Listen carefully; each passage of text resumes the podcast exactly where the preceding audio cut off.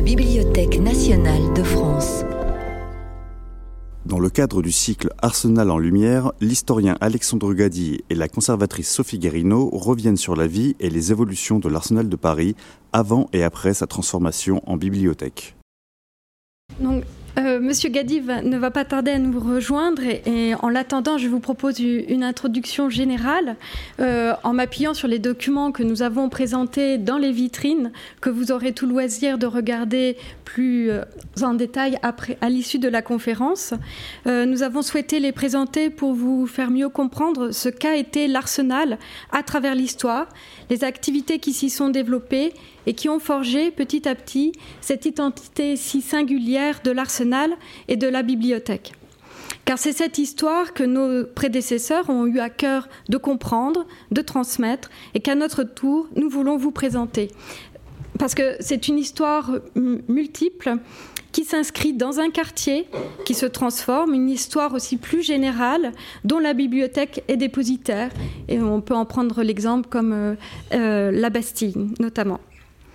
Alors l'arsenal dans Paris, euh, il y a trois grandes activités euh, que je vais vous résumer ici. Euh, mais c'est d'abord une histoire militaire. Un arsenal que le roi installe aux abords de Paris, avec à sa tête le grand maître de l'artillerie, un arsenal protégé par la muraille de Charles V, mais assez loin pour ne pas mettre en danger la population, parce que les, explosions potentielles liées à la fabrication des canons et des poudres n'est pas une illusion, c'est arrivé plusieurs fois. Car euh, cette fabrication, c'est la fonction première de l'arsenal. En effet, la fonderie occupe une vaste halle. Elle contient plusieurs fourneaux, plusieurs fosses pour les moules. Et nous avons présenté dans la première grande vitrine une très belle gravure de Pierre Lepôtre qui illustre l'ouvrage de Jean-Jacques Keller euh, pour vous donner un exemple des pièces royales prestigieuses qui sont ainsi fabriquées ici. Avec son frère Jean Balthazar, en effet, euh, il fut employé par Colbert et Louvois à la fonte de canon pour le roi. Il fut nommé d'ailleurs en 1697 commissaire général des fonds de l'artillerie du roi et inspecteur de la grande fonderie de l'Arsenal royal à Paris. Il ne faut pas non plus euh, euh, euh, oublier de dire qu'il faisait fondre des bronzes d'art pour orner le château de Versailles. Donc voilà, on ne fabriquait pas que des canons. Alors, il pour comprendre le lieu, il faut vous mettre un peu hum, en tête les activités de, cette euh, fabrication de canons, une fois qu'ils sont euh, fondus, ciselés, etc., on procède alors à des essais. Au, XVIe et au XVIIe siècle, on les faisait entre la Bastille et la Seine, donc derrière les remparts. Il faut savoir aussi qu'on construit euh, les affûts en bois d'orme et de chêne, consolidés par des pièces de fer de toute espèce qui servent à transporter les canons. Et pour cela, il faut du bois. Et le roi fait planter le long des routes du royaume des rangées d'ormes, appelées des ronies, hein, parce qu'on attribue à Sully cette disposition, d'où ce nom, afin d'avoir toujours des réserves de bois pour la fabrication des affûts. Il faut aussi des chevaux pour tirer les charrois. Et c'est au grand maître de l'artillerie d'acheter la cavalerie, des chevaux rouliers, c'est ainsi qu'il s'intitule. Et donc à l'arsenal, il y a aussi de vastes écuries pour les abriter. Alors, il faut comprendre que l'arsenal fabrique pour l'ensemble du royaume les pièces qui garnissent les frontières, les places fortes, les ports, les remparts. Mais petit à petit, au cours des siècles, et notamment à la fin du XVIIe siècle, après les, grandes réformes de Vauban, euh, la fabrication des canons est faite de plus en plus aux places frontalières. Cela évite des déplacements coûteux. Alors l'arsenal, à l'arsenal, on fabrique des canons, on fabrique aussi de la poudre. Alors moins pour la raffinerie du salpêtre que Louis XIII fait transférer rive gauche, mais pour la fabrication finale de la poudre. Alors en fait, on mélange et on broie les trois ingrédients qui la composent le charbon, le soufre, le salpêtre. C'est des choses très matérielles. Hein. L'activité à l'arsenal, c'est ça d'abord. Hein. Euh, et donc, on, on, broie tous ces éléments avec des meules actionnées par des moulins. Donc, il faut tout ça à l'arsenal, il faut de la place. La récolte du salpêtre que l'on trouve sur les vieux murs, les caves, dans les écuries, les colombiers, est très encadrée et est soumise à la juridiction du grand maître de l'artillerie. C'est encore de, son ressort. Voilà. Alors, toutes ces armes fabriquées à l'arsenal n'ont pas vocation à rester à Paris. Elles n'y sont stockées que temporairement avant leur envoi en province, là où l'on fait la guerre. Aussi, au XVIe siècle, l'arsenal n'est pas un magasin où on stocke les armes. Et après la Ligue, à la fin des guerres de religion, il n'y a plus rien. Sully, qui devient un grand maître de l'artillerie au début du XVIIe siècle, hein, principal ministre d'Henri IV, remet en route la fabrication des, des, armes et fait aménager dans le petit arsenal, Alexandre Gadi nous expliquera tout, tout ça, au-dessus de la au canon, une vaste galerie pour servir de magasin d'armes, dite galerie d'armes. Vous en avez une gravure euh, là-bas. Cette galerie a été agrandie ensuite et Louis XIV la décora du titre Magasin royal des armes. De fait, l'arsenal militaire est royal. Il a vocation à montrer la puissance militaire du prince, notamment dans les moments clés de l'histoire de la monarchie. Les grands moments aussi, tels que la naissance d'un dauphin, un mariage, l'entrée d'une reine, de la future reine dans Paris, la conclusion d'une paix, sont accompagnés de tédéum, de fêtes et réjouissances dans la ville à Paris, mais aussi des coups de canon tirés depuis l'arsenal, des feux d'artifice et le déploiement de la force militaire de l'arsenal. À certaines époques aussi, l'arsenal est un lieu de cours. Alors, surtout au XVIIe siècle, de moins en moins ensuite quand la course s'installe à Versailles. Mais par exemple, Henri IV vient travailler régulièrement ici, chez son principal ministre Sully, grand maître de l'artillerie. Ensuite, la Meilleraye, grand maître à la suite de Sully, organise des fêtes, fait construire de grands décors et est un appui solide de la monarchie pendant la fronde. À cette époque, l'arsenal peut être un lieu de refuge pour le roi. Et on pense d'ailleurs, notamment pendant la fronde, à, mettre euh, le jeune Louis XIV à l'arsenal pour le protéger ce qui n'aura pas lieu, mais c'est dans les, plans. Alors, si cette fonction diminue au fil du temps, l'arsenal reste une maison du roi, un ensemble de bâtiments dans un enclos protégé par des gardes, avec des logements que le roi alloue à des particuliers par brevet. Et cet enclos forme un vaste bailliage. Et donc c'est la deuxième grande, euh, grande activité, grand thème qui structure euh, l'arsenal. C'est une juridiction qui a un champ de compétences sur plusieurs plans. C'est d'abord le siège de la juridiction spéciale du corps de l'artillerie. On est toujours dans l'artillerie, donc ça c'est une juridiction très ancienne qui date du XIVe siècle et qui était avant euh, installée au Louvre, mais elle est transférée à l'Arsenal euh, au cours du XVIe siècle. Son titre officiel est Bailliage de l'artillerie de France, Château du Louvre cela rappelle son origine, arsenal de Paris et de ses dépendances, poudre et salpêtre, par tout le royaume. Cette dernière notion est importante. Le bailliage juge donc les affaires concernant les officiers d'artillerie par tout le royaume pour les affaires civiles et criminelles. Il juge aussi les affaires se rapportant aux poudres et salpêtres. C'est pour ça que je détaillais l'activité euh, de fabrication. Tout ce qui est contentieux avec les traités, les marchés d'artillerie toutes les affaires liées au service de l'artillerie, l'exécution des marchés de fourniture d'équipage, des matières premières, le cuivre, l'étain, le bois, les chevaux, etc. Et dans les archives du bailliage, essentiellement conservées aux archives nationales. Alors nous en avons aussi à l'arsenal, hein, que nous vous présentons euh, dans les vitrines euh, sur le côté. Il y en a aussi quelques-uns, euh, quelques-unes au département des manuscrits de la Bibliothèque nationale. Donc on trouve maintes affaires sur ces thèmes. Mais petit à petit, à partir de la fin du XVIIe siècle, le bailliage de l'arsenal se voit dépouillé de cette juridiction propre à l'artillerie au profit des intendants des généralités, tout comme la fabrication des, canons qui euh, se euh, déplacent aux frontières. Cependant, le bailliage juge toutes les causes civiles et criminelles de tous les habitants qui vivent dans l'enclos de l'arsenal, quelle que soit la qualité du justiciable ou la nature de l'affaire. Et c'est une fonction qui augmente, notamment au XVIIIe siècle.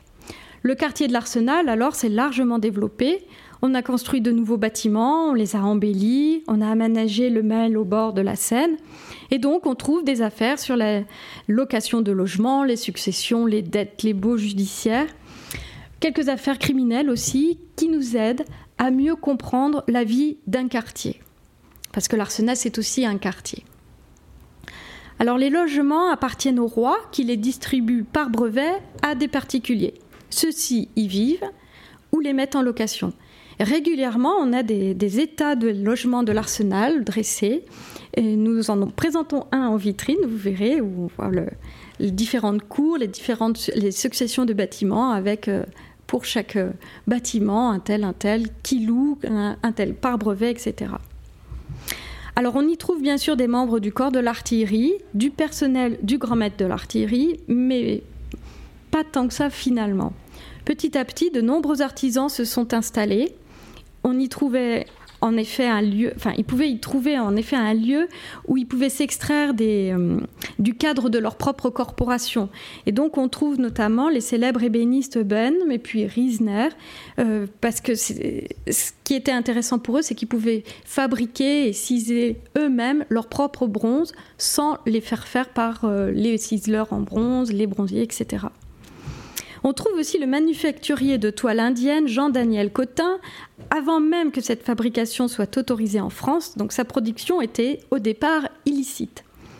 Et ce dénommé Cotin est en procès avec le célèbre Borkampf, euh, avec qui il s'était associé, et ce dernier l'avait quitté en prenant des modèles de, de tapisserie pour fonder sa manufacture à Jouy, sans lui donner son congé ni payer ses dettes.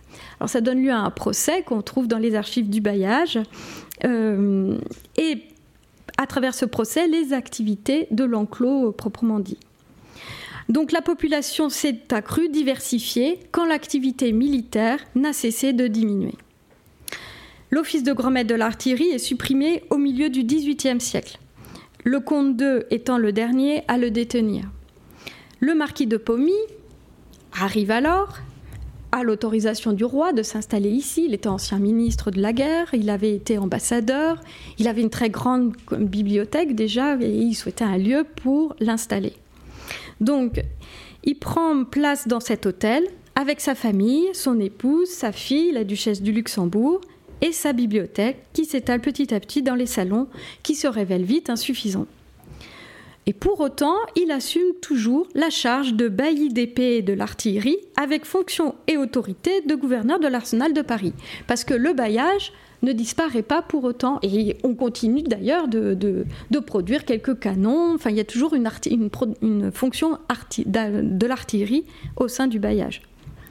Et on voit le marquis de Pommy intervenir dans de nombreuses affaires, l'entretien des voiries, les réverbères, la fourniture et les habits des bas officiers des invalides qui logent au rez-de-chaussée de ce bâtiment proprement dit, les problèmes de garde et de sûreté de l'arsenal. La ferme du Mal donne lieu aussi à de nombreux litiges tout au long du siècle. Donc M. Gadi va nous en reparler, mais il faut savoir que l'ensemble du Mal était loué à un fermier, donc il arrive justement, qui en tirait des bénéfices et en, faisant payer des droits. Au début du XVIIIe siècle, il est, euh, il est composé d'une entrée avec une barrière, il y a un petit marchand de vin sur le côté, le jeu du pile-mal avec un bâtiment en cas de pluie, puis une allée de deux rangées d'arbres qui se termine par le terrain en forme de triangle au bout, appelé chantier. On le voit bien sur les plans. Euh, c'est une zone, une sorte, un espace qui suscite de nombreux problèmes parce qu'on y décharge euh, souvent les bateaux, euh, parfois un petit peu n'importe comment, des piles de bois, des matériaux de construction qui s'amoncellent dangereusement et retisser puis soyer les secrétaires du marquis de Pommy qui assument des fonctions en plus de la bibliothèque dans la gestion de l'arsenal proprement dit s'en plaignent régulièrement. Donc il y a de nombreuses affaires sur l'entretien des berges euh, et donc euh, il y a plusieurs exemples montrés en vitrine, hein, notamment euh, celui d'une charmille mal taillée qui provoque la mort de plusieurs personnes. voilà, c'est le quotidien à l'Arsenal. Alors, j'ai Je termine cette petite présentation pour en arriver au dernier point. Le bailliage est supprimé en 1788. L'ensemble de l'arsenal est inclus alors dans le ressort du Châtelet de Paris. Le marquis de Pommy lui-même meurt en 1787. C'est une autre page de l'histoire de la bibliothèque qui s'ouvre. Le comte d'Artois euh, prend possession des lieux, installe sa collection de livres, émigre précipitamment quand éclate la Révolution. La bibliothèque est placée sous séquestre, mais elle est préservée. Saugrain, euh, le, bibliothécaire du comte d'Artois, trouve les bons arguments, les bons mots pour cela, pour convaincre les révolutionnaires de sauvegarder la bibliothèque. Par la suite, Ameillon lui-même l'enrichit considérablement des confiscations révolutionnaires. Et tout au long du XIXe siècle, nos prédécesseurs ont eu la tâche immense de trier, classer, d'écrire les livres, archives et manuscrits amoncelés dans les différentes galeries qui avaient été construites au fil du temps. Cela a été un travail titaniste. Quand l'arsenal militaire disparaît définitivement, la bibliothèque de l'arsenal demeure dans un hôtel que l'on continue d'habiter. Citons outre le personnel de la bibliothèque, Madame de Genlis, qui obtient un logement de Bonaparte entre 1802 et 1811, l'abbé Grégoire, qui travaille aussi pour la bibliothèque, et puis plus tard, hein, plusieurs d'entre eux animent l'arsenal d'une vie littéraire et mondaine, comme Charles Naudier et sa fille Marie, dans la première moitié du XIXe siècle, puis Paul Lacroix, et enfin José Maria de Heredia et Marie de Régnier à la fin du XIXe siècle. Et il s'agit alors d'organiser petit à petit les espaces pour les activités de la bibliothèque proprement dite. Alors accueillir le public dans les salles de lecture dédiées et confortables, stocker les collections dans des magasins appropriés, réaménager aussi les espaces historiques pour les ouvrir à la visite. Finalement, c'est un peu ce que l'on essaye de continuer de faire. Et nous évoquons dans les, les vitrines donc de ce côté-ci, les travaux successifs réalisés au XIXe siècle, ceux de Ferdinand Leblanc dans la chambre de la maréchale de la Meilleraye. Il faut savoir qu'au XVIIIe siècle, le marquis de Pommy y avait installé sa collection d'estampes et de cartes. Donc c'était un lieu dans la continuité de sa bibliothèque. Donc là, on la rend à la visite. Ou bien plus tard, les aménagements des salles de lecture euh, que fait faire Heredia et notamment pour rendre le salon de musique à la visite. Le salon de musique était avant la salle de lecture pour la consultation des manuscrits. Voilà. Mais alors vous, allez avoir l'occasion de voir en détail tous ces documents euh, à l'issue de la conférence. Donc, mais, donc ce soir, nous avons le très grand plaisir d'accueillir Alexandre Gadi pour nous présenter les transformations de l'arsenal depuis l'hôtel du grand maître de l'artillerie jusqu'à la, voilà, la création de la bibliothèque. Donc euh, Alexandre Gadi, qui est professeur d'histoire de l'art à l'université Paris-Sorbonne, où il occupe la chaire d'histoire de l'architecture moderne. Donc, en tant que directeur du centre André Chastel. Et il a évidemment publié de nombreux ouvrages sur l'histoire de l'architecture. La liste est très longue. Et, et, il est désormais directeur chargé de la préfiguration du musée du Grand Siècle à Saint-Cloud. Voilà. Je vous laisse la parole.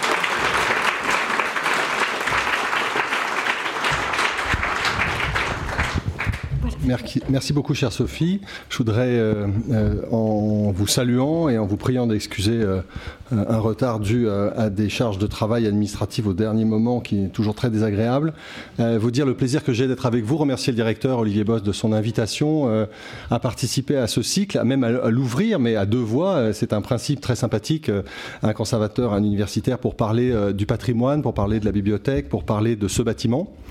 Et sans plus tarder, je vous propose donc euh, de passer quelques images euh, que j'ai euh, réunies dans un PowerPoint. La plupart sont, bien connues. Hein. L'Arsenal n'est pas un bâtiment vierge de toute recherche. Euh, il a suscité l'intérêt au premier chef des historiens qui étaient bibliothécaires ici même, et il y a eu de grandes découvertes euh, euh, dès le 19e siècle. Et puis, au cours du 20e siècle, un certain nombre d'études sont venues consolider la manière dont on pouvait appréhender ce bâtiment. Je voudrais rendre hommage tout de suite, parce que c'est un de mes maîtres, à Jean-Pierre Bablon, qui a publié en 1970 un, très gros article, est presque un livre fondamental dans le bulletin monumental, et, et qui a posé vraiment avec une analyse critique des documents figurer justement euh, les bases d'une étude de, cet édifice si, euh, si, paradoxal, on va le voir dans un instant. Je voudrais aussi euh, évidemment saluer les travaux plus récents, à la fois de collègues qui ont fait avancer la recherche en découvrant de nouvelles archives, notamment je pense à Marianne Cojano-Leblanc qui a travaillé sur des décors qui sont un peu passés sous silence ou qu'on n'a pas bien analysé jusqu'à présent, faute des marchés évidemment qui, étaient, qui dormaient aux archives nationales et qui attendaient qu'on les réveille. Voudrais aussi signaler le très bel article qui a suivi la restauration euh, elle-même très belle euh, du salon de musique euh, Louis XV, un article de Martine Lefebvre, conservatrice de la Bibliothèque nationale, très fouillé, qui a permis aussi de réanalyser assez en profondeur la question 18e entre Beaufranc et le marquis de Paulmy, qui a trouvé ses décors tout faits quand il est arrivé et qui les a immédiatement récupérés pour lui-même, ce qui est de bonne guerre quand on est dans l'administration. Ce faisant, donc, toutes ces connaissances accumulées et les restaurations diverses du bâtiment, hein, que ce soit les façades ou un certain nombre de pièces, dont le salon Louis XV, je crois, donnent aujourd'hui une possibilité de bien examiner le bâtiment. Euh, je vais le faire aussi en élargissant un peu la focale, et là vous me permettrez de reprendre ma première casquette d'historien topographe de Paris, puisque l'Arsenal, c'est un bâtiment qui est assez difficile à lire si on s'en tient à la seule, euh, au seul bâtiment, et il faut, je crois, élargir un peu la, la focale si on veut comprendre. Et au fond, l'Arsenal, c'est un bâtiment, mais ça pourrait être aussi d'abord un quartier euh, tout entier, presque un morceau entier de l'arrondissement actuel, qui est le quatrième. Et au fond, je commence par une image basique encore que depuis euh, que la mairie de Paris a implanté un, semi-jardin, fausse place, vrai jardin, on ne sait plus comment la typologie peut, s'accorder, mais je ne dis pas trop de choses parce qu'on est en période électorale, euh, on voit moins la façade. Mais euh, voilà, c'est la façade qui se donne à voir sur la, voie publique, euh, c'est-à-dire sur le carrefour Morland avec le métro Sully-Morland et le boulevard Henri IV. À côté, vous distinguez la caserne qui est le voisin imposant et beaucoup plus vaste, avec des kilomètres de possibilités de réserve pour une bibliothèque qui aurait envie de s'étendre et qui est donc la caserne de la garde républicaine qui veille sur notre sécurité et nous la remercions. Mais ce bâtiment, en réalité, est-ce que c'est un édifice public au sens où le 19e siècle nous a habitués à cette notion? Euh, C'est pas complètement sûr et Jean-Pierre Bablon en 1900 70 dans son article commence par dire que l'arsenal est un bâtiment qui n'a pas eu de chance et qu'au fond entre les destructions, les restaurations, les abandons, les modifications, les retournements, eh bien c'est un bâtiment illisible et impossible à comprendre pour un Parisien qui flânerait le long de la rue et peut-être que je pourrais partir de cette constatation pour dire que au fond c'est assez juste. On a un peu de mal à comprendre ce bâtiment et il est très différent au fond des grands édifices que le 19e siècle nous a habitués à admirer avec une place, une entrée, des développements, des cours, des rues euh, latérale pour l'isoler. C'est un bâtiment isolé, mais tellement isolé qu'on finit par se demander exactement à quoi euh, il correspond. Si j'utilise une très mauvaise photo que j'emprunte à un groupe américain, et je le remercie euh, pour cet emprunt, eh bien vous voyez que le, bâtiment qui domine le quartier, je terminerai par lui, mais je me permets ce petit clin d'œil, c'est l'ancienne préfecture construite par Albert Laprade, premier Grand Prix de Rome. C'est pas son chef-d'œuvre le plus immortel, on est bien d'accord. C'est son dernier bâtiment. si vous connaissez l'histoire administrative de Paris, lors de l'inauguration par le préfet de Paris, à l'époque Paris était un département, une plaque s'est décrochée de la façade et est tombée devant le groupe euh, des officiels et ça a fait un procès assez retentissant qui a noirci la vie de Albert Laprade, qui est par ailleurs un immense architecte. Mais c'est vrai que ce grand bâtiment administratif, il a fini par prendre une position urbaine qui est celle du bâtiment principal du quartier. Et vous voyez comment euh, l'arsenal se, love, se glisse comme une lame entre le boulevard Morland et euh, la rue Sully, qui était son ancienne cour en réalité. Et la petite place en terre-plein qu'on aperçoit en travaux sur la photographie aérienne euh, le met assez à distance au fond du carrefour. Donc c'est un bâtiment paradoxal qui effectivement semble un peu le, résultat de, successifs amoindrissements. Alors, je ne vais pas faire un, historique détaillé, je pense que dans cette salle, beaucoup de gens le connaissent, mais je voudrais simplement rappeler les fondations médiévales. Hein. Euh, l'arsenal n'est pas médiéval, mais les fondations sont médiévales. Nous sommes dans un quartier qui n'était pas euh, compris dans l'enceinte de Philippe Auguste. Je vais directement à la source du père fondateur de notre pays, bien sûr, qui n'est pas Clovis ou Charlemagne, mais bien sûr euh, Philippe Auguste pour la raison qu'il a choisi, euh, vous savez, de faire de Paris sa capitale une très grande ville. C'était la plus grande ville de l'Occident. Pour la raison aussi qu'il a poussé à la fondation de l'université de la Sorbonne. Donc je ne vais pas évidemment ici critiquer notre euh, hanté, hanté, hanté prédécesseur, mais pour vous donner évidemment une image très forte de cette capitale avec cette enceinte de pierre qui passe au niveau de l'église Saint-Paul, Saint-Louis. Donc nous sommes ici hors la ville, dans euh, les territoires qui vont à l'est, au sud de la rue qui relie Paris à Melun, dans l'ancien système euh, de route euh, de, la, de, la, France antique et médiévale. Et donc cette partie-là de Paris est incluse dans la capitale par Charles V, qui va faire une nouvelle enceinte seulement sur la rive droite. Philippe Auguste avait fortifié les deux rives.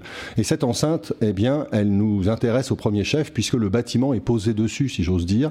Et c'est donc ce que vous apercevez très bien sur cet extrait du plan de Truchet Oyo de, des années 1550, hein, qui est ce, ce, merveilleux plan. Il ne faut pas regarder le détail, bien sûr. Il faut imaginer que c'est une vue à vol d'oiseau euh, par des gens qui n'avaient aucun moyen de faire de la perspective et qui relevaient au niveau de la rue. Mais on y voit bien le contexte général. Le contexte général, c'est d'abord cette enceinte, qui est une enceinte de liaison dans ce secteur, c'est-à-dire un mur qui sert à greffer l'enceinte de Charles V sur celle de Philippe Auguste pour qu'on n'entre pas au milieu entre les deux, si vous voulez.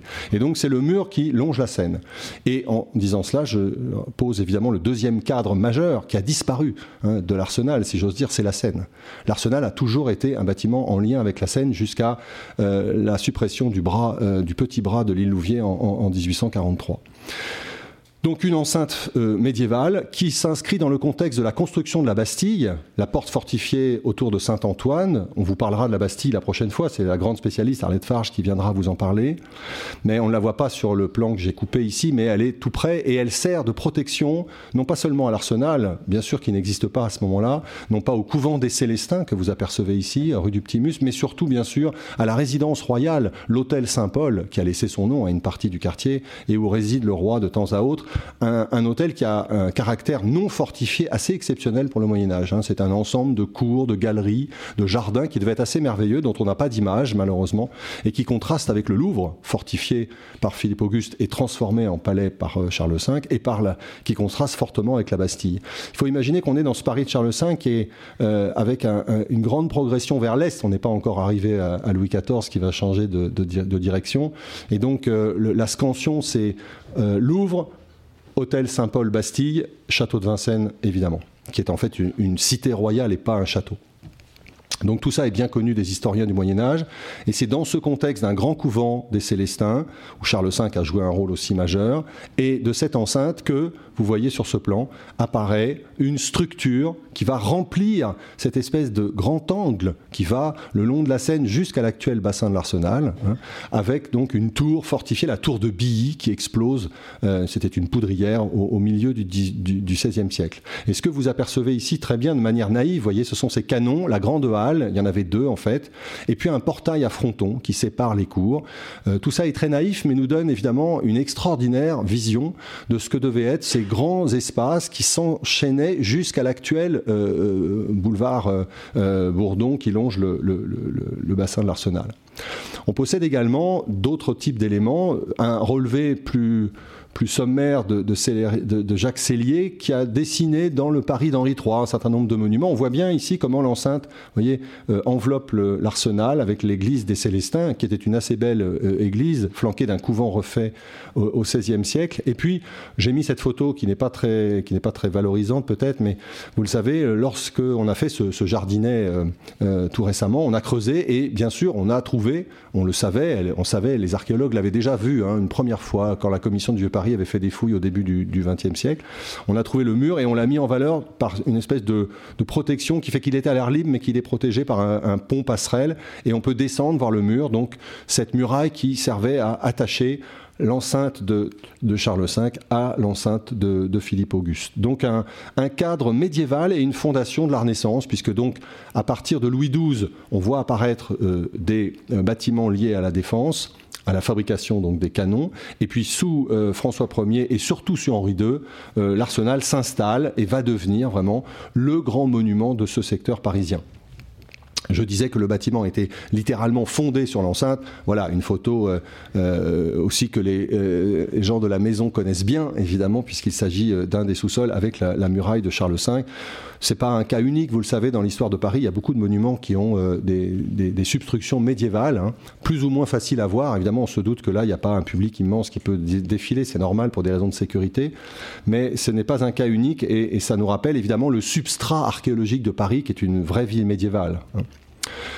De la Renaissance, nous ne savons pas grand-chose, sinon que nous avons des descriptions, mais surtout euh, un jeu très intéressant euh, d'architecture parlante qui apparaît en 1584. Donc nous sommes là à l'époque euh, d'Henri III, en plein moment où les guerres de religion débouchent sur une guerre civile et ensuite avec l'assassinat d'Henri III à Saint-Cloud en 1589, une crise politique assez grave qui sera résolue par Henri IV.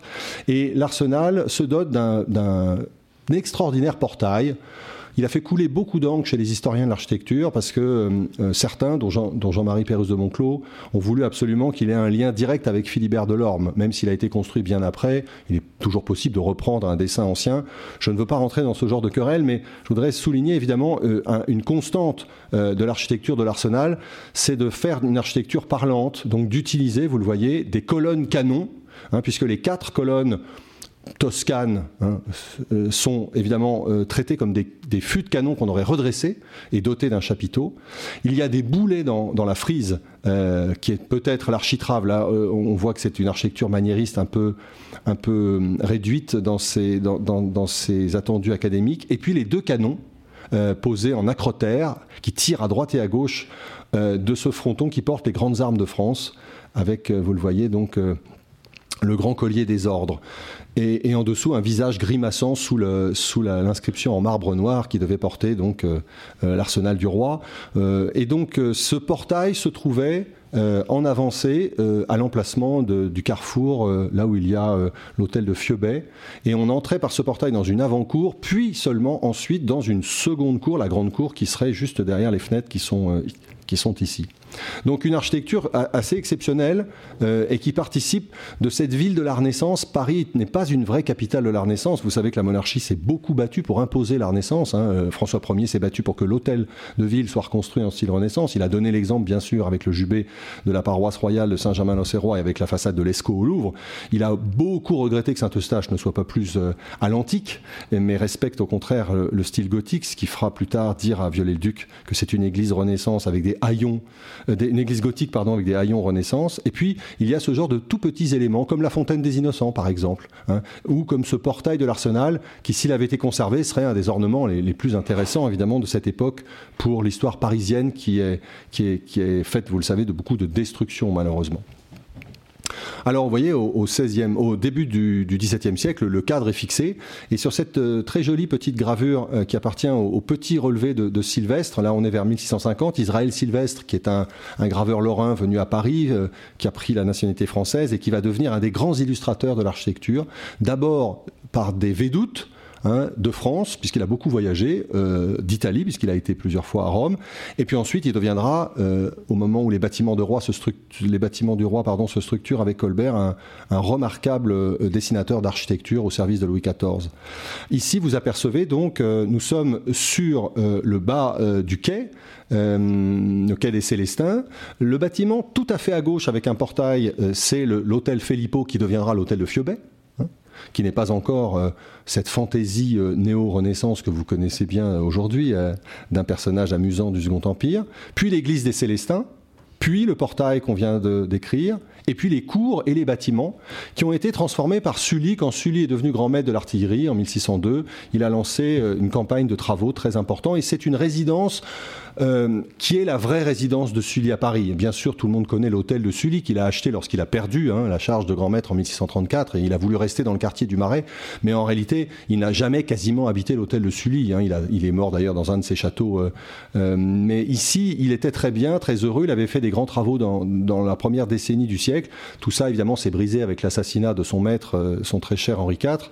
Et donc, l'arsenal connaît, grâce à cette période extraordinaire hein, de, paix civile et de travaux dans Paris sous Henri IV, une campagne de travaux qui structure l'avant-cour et le, grand bâtiment dans lequel nous nous trouvons, qui est à ce moment-là remanié.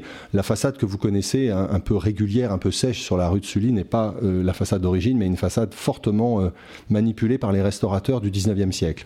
Il y a autre chose que montre très bien euh, cette jolie petite gravure, c'est le paysage absolument du bout du monde. Hein. C'est-à-dire qu'aujourd'hui, on est au cœur de Paris, c'est un endroit très dense, très bruyant, très pollué, comme tout le centre de Paris. Mais ici, on est au bout de Paris. C'est-à-dire que, bien sûr, Paris s'arrête au bassin de l'Arsenal avec la nouvelle enceinte de Charles V qui sera fortifiée à nouveau euh, en bastion sous Henri II. Mais en réalité, on est quand même à l'extrémité de la ville. Et ce que vous voyez, c'est d'abord la troisième île de Paris, l'île Louvier, celle qui a disparu. Cette île Louvier qui a été soudée à la rive droite sous Louis-Philippe en 1843. Comme d'autres îles ont disparu. Hein. Et comme euh, vous le savez peut-être, euh, l'île Saint-Louis elle-même a failli être soudée à la rive gauche, euh, notamment dans des grands projets d'urbanisme du 19e siècle qui ressurgiront dans des fantaisies angoissantes des grands urbanistes du 20e siècle. Mais ici, cette île Louvier, elle est, présente et c'est une île qui n'a jamais été construite.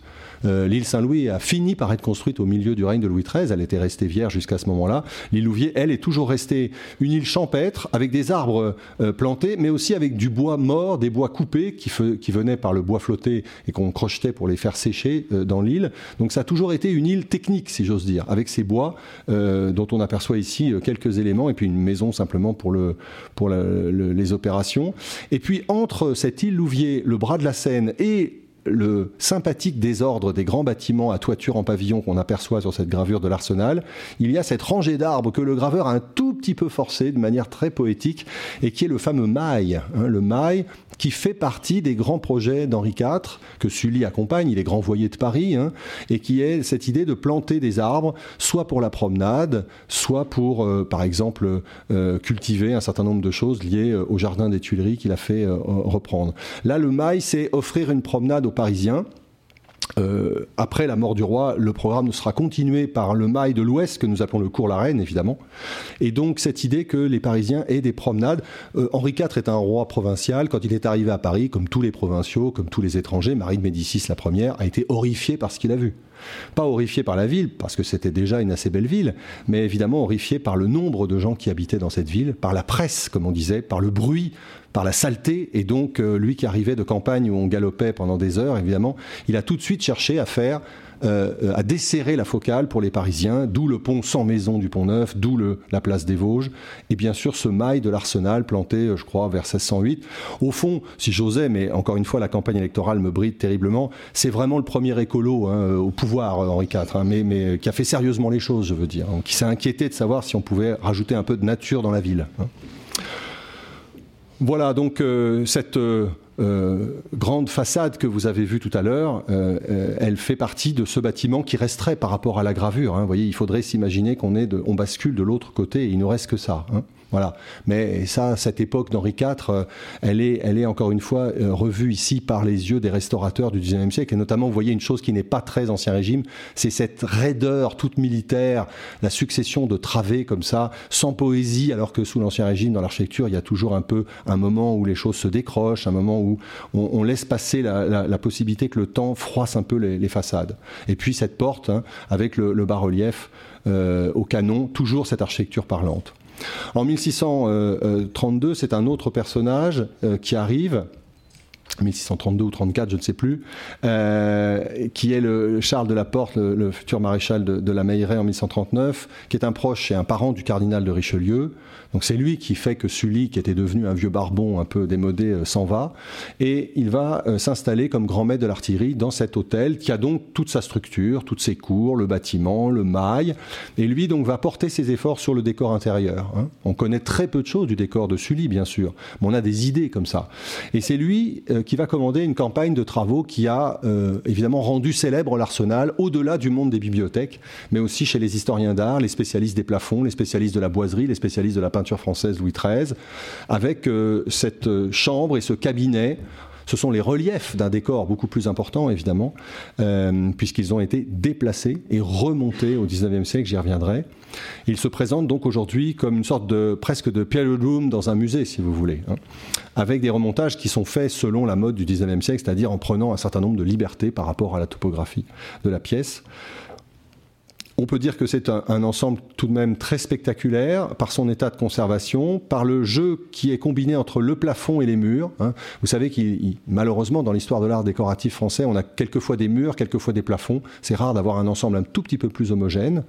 Et vous avez ici un élève de Simon Vouet, Noël Quillerier, qui a euh, été, euh, sans doute, avec plus tard Charles Poisson, un des artisans euh, majeurs de ce, de ce grand décor, qui nous permet d'évoquer donc la, mode hein, des, des décors sous Louis XIII c'est-à-dire des pièces euh, où l'on abandonne euh, partiellement ou totalement le principe de mettre des tapisseries au mur pour réchauffer les murs, des tapisseries qu'on plaçait sur des tringles, sur des murs chaulés en fait, hein, et où on introduit l'idée de la boiserie, donc qui est un système couvrant le mur, un système qui est séparé du mur par un tout petit vide euh, sanitaire, euh, pourrait-on dire aujourd'hui, et qui lui aussi permet non seulement de réchauffer les murs, mais de déployer par le pinceau un, discours euh, allégorique, mythologique, tout ce que vous voulez, très spectaculaire, toujours orchestré à ce moment-là sur trois registres, voyez un bas lambris, un lambris médian et un haut lambris qui monte jusqu'à la corniche.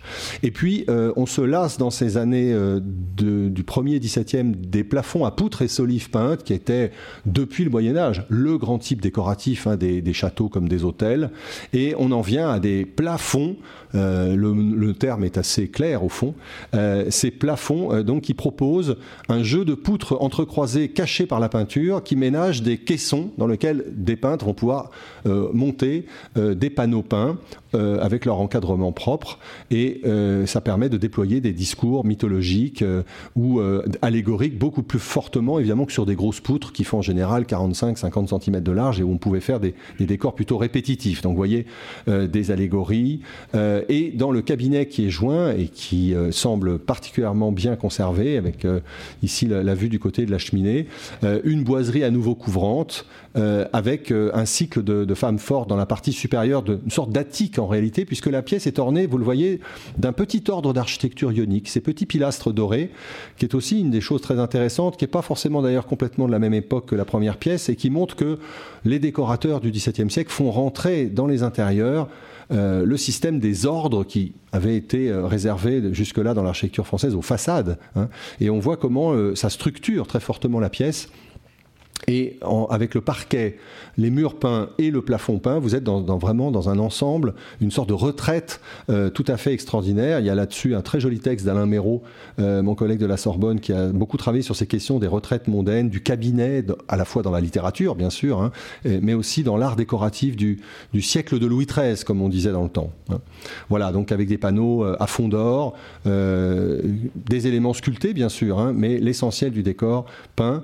ce ne sont pas des très bonne photographie. Très intéressant quand on prépare une conférence comme ça, on se dit on va trouver toutes les photos naturellement sur un décor aussi célèbre. En fait, non, on trouve des très mauvaises photos faites par des gens qui mettent ça euh, en ligne le jour de la journée du patrimoine. Et c'est vrai que j'en parlais pour le salon tout à l'heure de, musique qui a été restaurée. Si aujourd'hui, il y a eu une campagne de restauration hein, dans les années 50, euh, 60, mais si aujourd'hui on faisait une restauration avec dépose de ces boiseries, on comprendrait, on découvrirait beaucoup de choses et on pourrait faire des, des campagnes photographiques qui rendraient hommage à ce décor au lieu de voir toujours les mêmes photographies qui circulent et qui sont quelquefois un peu euh, décevantes. Alors, il y a dans cette affaire une campagne euh, aussi importante mais elle, beaucoup moins bien conservée euh, de cet arsenal du XVIIe siècle qu'il faut peut-être citer, c'est l'article de la Revue de l'Art de Marianne Cojano-Leblanc qui l'a montré euh, fortement il y a quelques années. Euh, Charles de la Meilleraye, puis son fils, ont fait d'autres chantiers dans l'hôtel dans du Grand Maître, et je vous montre ici un extrait de plan. Euh, je, fais là mon historien de l'architecture, puisqu'on nous dit toujours que le public a horreur de voir des plans. Moi, je crois exactement l'inverse. C'est passionnant de voir un plan et de regarder un peu comment fonctionnent les choses. Ce plan a été levé à l'époque euh, plus tardive sous euh, Boffrand, donc au début du XVIIIe siècle, qui a pris la peine de faire un relevé avant ses propres travaux. Donc c'est très utile évidemment pour les historiens. Et on y voit le grand appartement du grand maître côté de la cour, donc de la cour euh, devenue la rue Sully. Donc l'enfilade en partant de l'escalier euh, dit de Sully, c'est-à-dire l'escalier que euh, on emprunte, je crois pas beaucoup. En tout cas, c'est celui de, de, Sully lui-même avec son noyau central. Or ici, ce que nous voyons, c'est un ensemble de pièces en enfilade, pardon, qui se compose d'une grande salle. C'est la pièce la plus à gauche du plan, qui est coupée sur le plan hein, d'origine, et dont vous apercevez l'énorme cheminée et sur les murs des boiseries. Je vais peut-être me servir euh, d'un pointeur, euh, si j'y arrive. Voilà, donc, euh, oui, c'est peut-être pas terrible ce petit point rouge, on peut peut-être faire mieux. on va prendre une flèche. Voilà, vous voyez là, la grosse cheminée ici, euh, la grande cheminée de cette énorme salle, 16 mètres sur 9, donc une très grande salle, puis une grande antichambre, tout est grand, c'est le grand maître de l'artillerie, hein. grande salle, grande antichambre, grande chambre à alcôve. Et ça, c'est très intéressant parce que cette disposition qui existait dans la chambre de la Meilleray et qui a disparu, le principe de l'alcôve, hein, cette pièce dans la pièce où on place le lit, qui permet d'avoir évidemment un système de cloisonnement progressif jusqu'au lit où on essaye de ne pas mourir de froid. Hein. parce que vous savez, euh, pour avoir peut-être fréquenté des maisons à la campagne où il n'y a pas de chauffage central, dans un bâtiment comme ça sans chauffage, il fait 12-13 l'hiver. Hein. voilà. Donc euh, c'est pas avec les fenêtres de l'époque on peut espérer couper le, froid. Vous voyez d'ailleurs qu'il y a des balcons à ces deux pièces que sont l'antichambre et la chambre à alcôve et le lit est placée dans l'alcôve. Hein, c'est un mot qui vient de l'arabe via l'Espagne, la petite voûte, hein, avec ici donc euh, la possible balustrade pour séparer la grande chambre du lit. les chambres d'alcôve sont à l'époque des chambres où on reçoit puisque ça reste la grande pièce de la réception euh, un peu intime. Mais vous voyez qu'il y a une autre chambre à alcôve ici, plus petite, dont on voit bien les, panneaux ici. Et puis, euh, nous savons qu'il y avait un grand cabinet. Et là, nous voyons que le mur de Charles V étant ici, nous sommes déjà en train d'aller vers la Seine. Il y a une espèce d'héliotropisme, si j'ose dire, hein, puisque les appartements se tournent en regardant. Il y a une autre chambre ici, avec un cabinet. Et donc, ces deux pavillons, qui n'ont pas de caractère architectural, vous voyez qu'ils sont même pas symétriques l'un par rapport à l'autre, hein, euh, permettaient d'avoir une vue sur le et sur la Seine. Ça devait être assez agréable, évidemment. Mais le gros de l'appartement est bien du côté de la rue de Sully actuelle. Donc pour tout cela, nous avons une deuxième campagne de travaux entre 1654 et 1660. Des campagnes de travaux qui sont intéressantes parce qu'elles sont déjà à un moment où ce qu'on a fait au début des années 35-40 euh, euh, du, maréchal Méré sont déjà démodés. Hein. Les décors dont on parlait à l'instant sont déjà démodés. Pourquoi? Parce que on s'est lassé assez vite de ces plafonds et on a envie de quelque chose de plus grandiose. Et ça, ce sont les Italiens qui nous l'ont enseigné, évidemment. Euh, la Renaissance française l'a peu pratiqué, sinon dans un château qui est très italien comme en Silfran, hein, c'est l'idée de voûter les pièces créer des voussures, des fausses voûtes, hein, qui vont donner euh, aux pièces une plus grande élévation et qu'on appelle des salons ou salons à l'italienne. À l'italienne, ça veut dire en réalité qu'il y a deux niveaux. Ça, c'est par exemple un salon à l'italienne, si on voulait euh, faire un lien absolument entre le XVIIe et le XIXe siècle dans cette salle de lecture. Hein. Il y a deux niveaux et l'un est desservi du coup par un, un balcon périphérique. Eh bien, c'était le cas de la grande salle et de toutes les autres, puisque le marché précise bien qu'avant même de parler de décor, il est dit qu'il faut remonter le plancher du dessus, hein. c'est-à-dire pour gagner de la hauteur. Hein. Et ça crée des pièces beaucoup plus spectaculaires, en volume évidemment. Et dans la salle, dans la grande salle, il y a une boiserie de toute hauteur sur les murs, la grande cheminée, des bustes et au centre un plafond peint, cette fois-ci commandé par un artiste qui lui aussi revient de Rome, qui s'appelle Pierre Mignard, et donc ce serait le premier grand plafond avant le dôme du Val-de-Grâce, évidemment, la coupole pardon, du, du Val-de-Grâce. Et Pierre Mignard qui continuera sa carrière de décorateur. Il ne nous reste pas grand-chose, hein, puisque tous ces grands décors ont disparu, que ce soit Saint-Cloud avec la galerie bien sûr d'Apollon, l'hôtel Hervard ou, euh, même euh, la petite galerie de Versailles. Tout ça a disparu évidemment.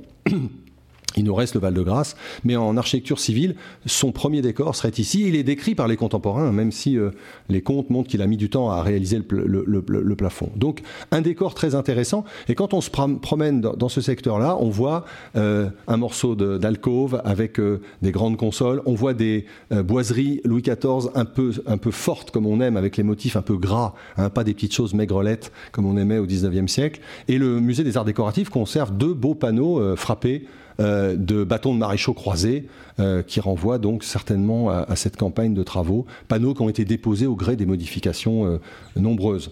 Et de cette campagne, je pense qu'il nous reste une chose tout à fait superbe, qui est le grand escalier, qui est celui que vous avez donc emprunté de l'autre côté, et qui est ce grand escalier à balustre à vide centrale, avec donc aussi un des grands progrès de l'architecture, hein. pas seulement l'alcôve, pas seulement euh, la voussure euh, dans les pièces, mais aussi bien sûr l'escalier vide à la moderne, comme on disait à l'époque, c'est-à-dire l'idée que structurellement, on n'a plus besoin d'appuyer l'escalier au centre, comme dans l'escalier en vis ou l'escalier à noyau qui est ici euh, de ce côté, mais qu'on peut faire porter le poids en par contrebutement des différentes volets sur les murs de la cage. Et ça permet d'ouvrir l'escalier et de créer ce fameux vide, escalier suspendu qui impressionnait beaucoup les gens qui n'ont pas de de connaissances architecturales. Et, et, à l'époque, on pensait que ces escaliers étaient comme suspendus en l'air, jetés en l'air. Hein.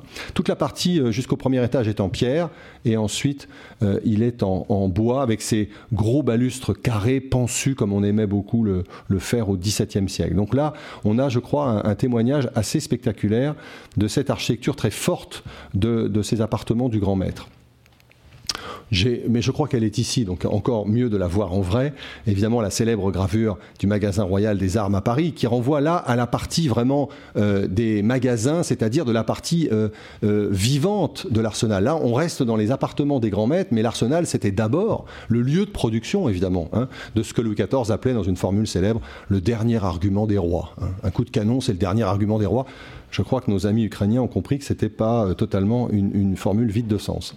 En 1694, euh, le duc du Maine euh, est nommé grand maître de l'artillerie et va s'installer ici à l'Arsenal qu'il va bientôt partager avec le château de Sceaux, hein, où il s'installe avec la fameuse duchesse du Maine, très fantasque, que, vous connaissez, hein, celle de l'ordre de la mouche à miel, et la protectrice de François de. Ce tableau de François de est conservé justement au musée de Sceaux, et c'est pourquoi je, le mets ici en, petit clin d'œil. À la fin du règne de Louis XIV, euh, en 1715, euh, le duc du Maine va lancer un chantier très important qu'il confie à l'architecte Germain Beaufranc. Euh, et c'est à Beaufranc qu'on doit ces relevés de plans qui nous permettent de faire un état des lieux avant travaux. Vous avez le rez-de-chaussée en bas, le premier étage en haut. Vous voyez, le portail à canon, vous ne le voyez pas, il serait complètement à gauche. Puis il y a une avant-cour, puis il y a un petit bâtiment de séparation qui a été construit par Sully, qui vous permet de passer dans la grande cour. Et nous, nous sommes dans ce bâtiment ensuite, au sud de la grande cour. Vous voyez comment le mur au rez-de-chaussée de Charles V est très présent hein, dans la structure du bâtiment. Hein. C'est vraiment lui qui forme le, pied. On a adossé le bâtiment selon une technique assez classique de réutilisation. Hein. C'est une architecture du remploi très habile, très intelligente et très économe. Et puis à l'étage, vous voyez les appartements dont je vous ai parlé.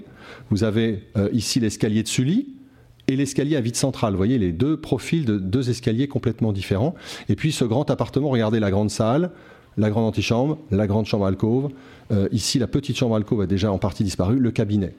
Beaufranc est chargé de construire un nouvel euh, édifice dans euh, l'arsenal. Et c'est la première grande campagne depuis Sully qui va modifier l'architecture de l'édifice. L'idée de Beaufranc est très simple. Euh, inutile d'encombrer les cours, on ne peut pas bâtir au nord, on peut bâtir au sud, donc vers la Seine. Et il va créer un bâtiment qui, lui, est aussi euh, euh, héliotrope, si j'ose dire, puisqu'il regarde au sud sur le Mail et sur le fleuve et sur l'île Louvier. Voilà, un détail encore. Je vous montre ce plan parce qu'on voit bien les deux escaliers. Hein. et voilà l'escalier avec le mur noyau de Sully dont la, sous-face des marches est, recouverte de peinture, très restaurée, mais quelque chose d'intéressant. Je vous montre aussi ce, plan parce que nos fameuses chambres, nos fameuses chambres euh, de la Meilleraie, avant qu'elles soient euh, démolies et remolies, comme disait mon premier maître Michel Fleury dans la présentation actuelle par la Brouste au 19e, eh bien, elles se trouvaient dans ce petit bâtiment d'avancée euh, sur la première cour. Alors Beaufranc, euh, je ne sais pas si ce nom évoque euh, autant qu'il le faudrait euh, la qualité de ce personnage, c'est un des grands maîtres de l'architecture française qui a fait une carrière assez extraordinaire parce que, élève de Jules Ardemonsard, collaborateur et dessinateur de l'agence, il a compris que n'étant pas de la famille et n'ayant pas assez de relations, il ne pourrait pas prendre une place plus importante dans le système des bâtiments du roi. Donc il a fait un pas de côté, il a commencé une carrière que Michel Gallet, dans un ouvrage célèbre, qui est peut-être le seul actuellement encore en langue française qu'on puisse lire, à qualifier d'architecte libre. J'aime pas beaucoup ce terme pour l'Ancien Régime, je crois pas que ça veut dire grand-chose, mais en tout cas, ce qui est sûr, c'est qu'il a fait une carrière relativement indépendante. Il a trouvé des clients privés qui l'ont soutenu et progressivement, il a pu vivre en dehors du système des bâtiments du roi. Et dans ces clients privés, si j'ose dire, ben, il y a le grand maître de, de l'artillerie et donc il n'intervient pas là comme architecte des bâtiments du roi, de l'administration, mais bien comme architecte d'un client fastueux qui est un prince du sang, même si c'est par la main gauche. Et donc, euh, il va proposer euh, au duc du Maine une énorme construction de l'autre côté du mur de Charles V, c'est-à-dire euh, derrière ça. Et vous avez ici la structure de son bâtiment, un avant-corps principal à sept travées, voyez, avec un grand balcon filant, hein, dont euh, Gélard de Mansart a montré le modèle à la place des Victoires, et puis deux arrière-corps qui ont aussi chacun un balcon de trois travées, avec une architecture d'une très grande sobriété. Alors on pourrait se dire qu'on est à l'arsenal et qu'au fond il a fait que suivre le style du bâtiment assez rugueux, assez militaire, mais pas seulement. Hein. Si vous connaissez l'œuvre de Germain Beaufranc, euh, je pense par exemple à l'hôtel du neveu de Charles Lebrun, l'hôtel Lebrun rue du Cardinal Lemoine. Hein. Si vous connaissez ses travaux à Nancy notamment, puisqu'il a beaucoup travaillé à Nancy, eh bien c'est un architecte qui est euh, euh, très inspiré par Palladio et une architecture très sobre. Euh, qui ne cherche pas de grands effets par la décoration, mais au contraire par les proportions, par la puissance des, grandes surfaces libres des murs. Et on le voit bien sur, cette, ce dessin. Hein. Donc euh, c'est à lui qu'on doit euh, le grand bâtiment 18e, qui était l'ornement. Alors ça, c'est avant restauration. Là aussi, il faudrait refaire des, photographies. Et voyez la simplicité. Hein. même les, bossages qu'il avait imaginés ici aux angles pour créer une articulation. On la, on la, voit cette petite flèche, j'espère, oui. Oui, merci. Euh, eh bien, ils n'y sont pas. Finalement, il a préféré un angle, euh, voyez, qui est simplement un ressaut, comme un, comme un pilastre fantôme. Et pour le reste, à part l'encadrement à crossettes des baies, vous avez cette façade très nue qui correspond bien à cette architecture qui fait que Beaufranc était très à la mode en 1700 et pas du tout démodé quand il est mort en 1754, quand le, le néo-antique revient et qu'on se met à rigidifier l'architecture française. Ben lui, il n'a pas changé de, de, style et il a produit cette architecture très forte euh, qui en fait un des grands maîtres euh, pour la génération suivante de la régénération, comme on disait à l'époque, de l'architecture française. Et c'est aussi, bien sûr, en fidélité à l'usage du bâtiment, une architecture parlante avec des canons comme la porte de 1584, et des, euh, des bouches à feu, vous voyez, avec la flamme qui sort comme un, comme un pot à feu, qui était un des grands modèles d'acrotère qu'on utilisait dans l'architecture française. Et vous aurez vu aussi, j'espère, avec délice, dans la frise euh, de l'entablement, séparée par euh, ces grandes consoles très vignoliesques, eh bien, des boulets, des canons, des tonneaux de poudre, une architecture parlante qui continue. Alors, c'est une architecture qu'on qu'on voit difficilement Hein, parce qu'évidemment, il y a une rangée d'arbres. Alors, on aime les arbres, mais le défaut des arbres, c'est quand ils sont devant la belle architecture, c'est un peu dommage. Il y a tellement de choses vilaines à cacher à Paris qu'on pourrait peut-être essayer d'arbitrer mieux. Et puis ensuite, parce que bah, le boulevard Morland n'est pas un lieu de promenade aussi délicieux qu'était le mail euh, dessiné par, euh, par Sully. Donc, malheureusement, peut-être c'est une façade qui a perdu un peu de, de son charme.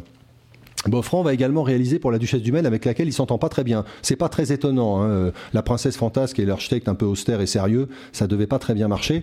Mais il va construire tout au bout, toujours dans cette idée d'occuper tout l'espace, un pavillon, le fameux petit pavillon de la Duchesse du Maine, qui euh, procurait une vue absolument superbe sur la Seine, sur le bas de l'île Saint-Louis, sur la Salpêtrière et surtout, euh, évidemment, euh, l'amont de, de, la Seine. C'est une vue qui aujourd'hui c'est peut-être un petit peu plus contrariée. Hein. Voilà, un autre dessin. Là, c'est Gabriel de Saint-Aubin. On est en 1741. Et voyez comment, euh, avec les plantations d'arbres, le bassin de l'Arsenal, dont on voit ici la sortie, hein, euh, qui était donc la fin de l'enceinte, euh, la position champêtre de ce pavillon devait être assez e extraordinaire. Hein, voilà. Mais tout ça, c'est pour rêver parce qu'il y a eu quelques modifications depuis. Alors, le bâtiment de Beaufranc euh, présente une particularité qui, en fait, n'est pas tellement exceptionnelle pour l'Ancien Régime. On commence et on finit pas. Donc le bâtiment va mettre 10 ans à, sortir de terre, entre 1715 et 1725, mais on s'arrête là, c'est-à-dire c'est une carcasse de pierre, il n'y a pas de fenêtre, il n'y a pas de plancher, il n'y a pas de toiture. Euh, on connaît ça pour la cour carrée du Louvre, évidemment.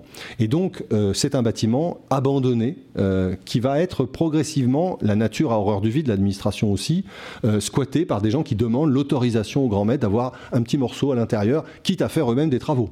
Hein. Donc euh, c'est une sorte de bail un peu risqué. Si on fait beaucoup de travaux, on risque quand même de tout perdre. Alors c'est ce qui est arrivé à l'architecte Dauphin, euh, qui est un élève de Beaufranc et qui a demandé donc euh, un, un, logement dans lequel il a fait faire un somptueux salon de musique qui est une des gloires de la maison et que vous allez voir pour ceux qui ne le connaîtraient pas tout à l'heure en vrai.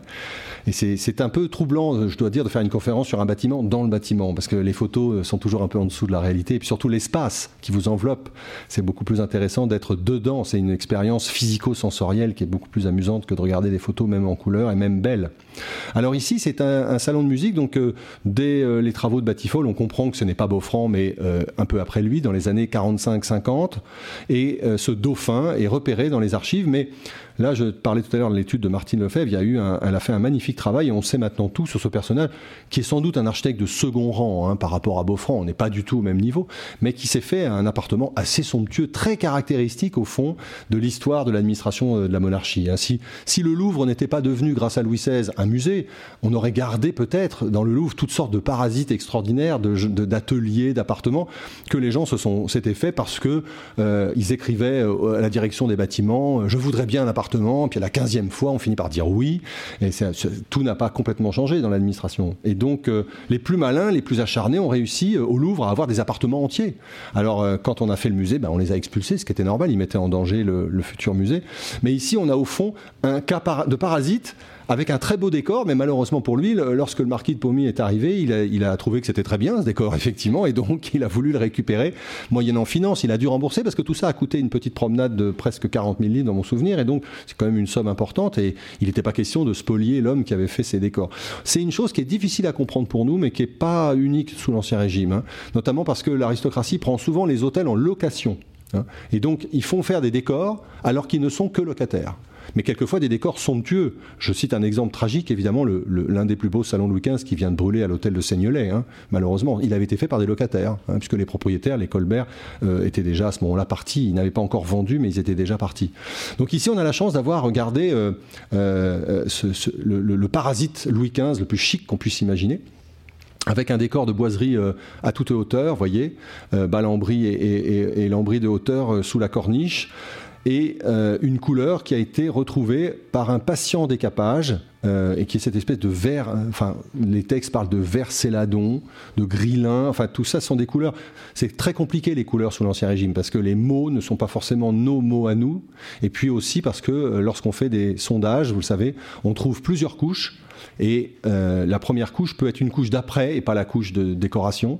Il y a des couleurs qui virent aussi avec le temps, donc tout ça est, complexe. Il faut faire toujours très, très attention. Ici, le travail a été fait avec beaucoup de soin et euh, ça a permis donc de rendre à la pièce euh, tout à fait sa, sa superbe. Ça a permis aussi des découvertes. Quand on dépose les boiseries pour les restaurer, on découvre tout ce qu'il y a sur les murs. Les murs sont des véritables témoins, des, carnets de brouillon, si j'ose dire. Avec, vous voyez ici David, qui est l'un des menuisiers, avec le dessin, regardez, à la pierre noire qu'on faisait directement sur le mur. Alors ça, c'est une chose qu'on a trouvé dans. À chaque fois qu'on démonte une boiserie, on trouve. Hein. C'est pas exceptionnel à l'Arsenal. On l'a trouvé à l'hôtel de Soubise, on l'a trouvé à l'hôtel de Brienne. Euh, et, donc, ça rappelle que et l'architecte et l'ornemaniste, hein, celui qui fait les boiseries euh, il dessinait sur le mur pour voir l'effet. C'est à l'échelle 1 en réalité. Hein. C'est comme nous, on ferait faire un dessin ou un, travail par ordinateur. Hein. Et donc ça permettait aussi de voir si ça tombe juste. Hein. Ça c'est fondamental quand on travaille dans ce, type de décor. Euh, quand vous parlez avec des vieux architectes ou des vieux restaurateurs de boiserie, ils vous disent faut que ça tombe juste. Alors c'est fantastique parce qu'il n'y a pas de règle et il n'y a pas de livre. Ça tombe juste, c'est l'œil. Voilà. Donc vous voyez, ça tombe ou ça tombe pas. Et donc le fait de dessiner à, grandeur sur les murs avec du charbon ou à la pierre noire, ça permet comme ça d'avoir euh, des, exemples. Et on, connaît des dessins euh, qui correspondent à des boiseries, alors que quand on dépose la boiserie, il y a un dessin dessous qui est encore différent. Et vice versa on peut trouver un dessin qui n'est pas tout à fait celui qui a été réalisé finalement, et le dessin sur le mur qui est le bon par rapport à la boiserie. Tous les cas de figure sont possibles, et ici donc on a, euh, grâce à la restauration très soigneuse de 2007-2008, on a pu donc euh, approcher la réalité archéologique de, cette, euh, de cette extraordinaire pièce avec les encadrements de glace en palmier, des choses qui sont aussi intéressantes parce que là où les, les, copies des, bas-reliefs fins au-dessus des portes qui sont inspirés des quatre reliefs des saisons de la fontaine de Bouchardon, rue de Grenelle, ce chef-d'œuvre de l'architecture française, le seul grand chantier de la ville de Paris euh, avant Louis XV, dans la période un peu calme de Paris dans les années 30, 40. Et vous avez là euh, l'hiver avec ce petit enfant fessu qui se chauffe au feu. Et puis ici, les trophées de musique qui a donné son nom au salon. Euh, ce qui est intéressant, c'est qu'à part la citation des dessus de porte, euh, pour 1750, on est, à la fois au sommet de, l'art Louis XV dans sa partie rocaille, et on est déjà au moment où ça va basculer et où on va passer complètement autre chose, et où tout euh, un ensemble d'intellectuels autour de la Pompadour notamment vont penser que maintenant cette rocaille c'est un excès qu'il faut, il faut en finir et passer à autre chose et, et préparer donc le retour au grand goût qu'on appelait donc le grand goût, ça veut dire le goût Louis XIV, hein, pour les gens de 1750. Et ce grand goût, il aboutit à du style néoclassique Louis XVI. Comme le dit joliment Jean-Marie Perrus de Monclos, euh, le, Louis le Louis XVI, c'est du néo-Louis XIV qui commence sous Louis XV. Alors le, bâtiment euh, et, ses décors euh, constituent donc euh, le, dernier moment de cette campagne qu'on peut identifier dans la partie subsistante hein, de l'arsenal, mais vous voyez que on n'est qu'à tout petit morceau puisque l'arsenal continuait hein, jusqu'au grand bastion d'angle avec le pavillon ici. Et sur ce plan du, début du règne de Louis XV, vous avez toujours l'île Louvier reliée par un petit pont en face de la rue du Petit Musc. Bien sûr sur le Turgot le fameux plan à vol d'oiseau, merveilleux mensonge, euh, fait pour donner l'image de Paris, la plus belle ville du monde. Déjà, ça commence là le mythe, hein, avec ce volume de planches pliées qu'on offrait aux ambassadeurs, avec la grande reliure en veau rouge aux armes de la ville de Paris. Et donc, on feuillette et on se promène dans une ville merveilleuse, avec les rues très élargies pour mettre le nom des, des rues, pas un habitant, donc c'est une ville propre. Euh, il n'y a que les bateaux qui nous donnent un tout petit peu d'animation. Vous voyez les tas de bois. Hein, l'île Louvier, c'est vraiment une île euh, semi-industrielle, si j'ose dire. Hein. Le pont de Gramont, qui est lui-même un pont en bois. Le Mail, l'arsenal, le pavillon de la, duchesse du Maine, et puis les jardins qui vont jusqu'au Grand Bastion. Donc là, vous imaginez qu'on est tout au bout, là on est au niveau du, boulevard Bourdon, hein, c'est quand même très loin. Et si je décentre un peu la focale, je vois que l'arsenal est, vous le voyez, euh, tout à fait coincé par l'énorme couvent ici des, Célestins. Hein. Donc on a vraiment déjà à l'époque cet effet d'enfilade hein, entre le fleuve et le couvent qui est devenu, si j'ose dire, la caserne. Mais si on regarde euh, des plans comme celui-ci, tout ça c'est des plans euh, dont l'essentiel sont conservés à la Bibliothèque nationale au cabinet des estampes. Très beau relevé de l'île Saint-Louis avec l'église et les hôtels en rouge foncé. L'île Louvier avec ses secteurs, vous voyez, et le Mail parfaitement dessiné. Là, l'arsenal n'est pas dessiné, mais on voit bien l'environnement euh, du fleuve et des bâtiments. On a aussi la chance d'avoir un certain nombre de plans du milieu du XVIIe siècle, hein, comme ce plan vers 1750, plan de la Bastille et de l'Arsenal. Et vous voyez qu'en réalité, euh, on a vu qu'encore un tout petit morceau, hein, puisque euh, on a parlé de l'Arsenal avec les, Célestins, l'église et le couvent et son jardin. On a parlé du mail de l'île Louvier. On a été à peu près jusque-là. Mais regardez, ça continue ici. Hein, avec euh, des magasins qui vont donc jusqu'au bassin de l'Arsenal. Et puis là, il y a une allée avec un très beau jardin qui ouvre sur le bassin. Et au bout de cette allée, il y a le petit Arsenal. Et là, c'est un ensemble complet qui nous met maintenant beaucoup plus proche de la place de la Bastille actuelle. Hein. Donc vous imaginez tout ce qui a disparu quand on pense à l'arsenal d'aujourd'hui. Hein. On est passé vraiment, ça, ça, réduit à la cuisson. Et donc tout cet espace nous manque. Et puis vous avez ici la rue de la Cerisette qui se terminait en cul-de-sac. Hein, euh, pour euh, euh, des raisons ici liées à l'occupation de, l'arsenal. Et donc, il faut imaginer qu'il y a une deuxième façade fluviale, qui était la façade sur le, bassin de l'arsenal. Là où vous avez aujourd'hui des grands immeubles de rapport et, le, poste électrique, tout ça, c'était toujours l'arsenal. Alors on le voit sur un plan que vous allez découvrir en vrai. À côté, il est accroché au mur. La photo est pas très bonne parce qu'il y a une vitre. C'est un plan merveilleux de 1700, de, pareil dans les années 50.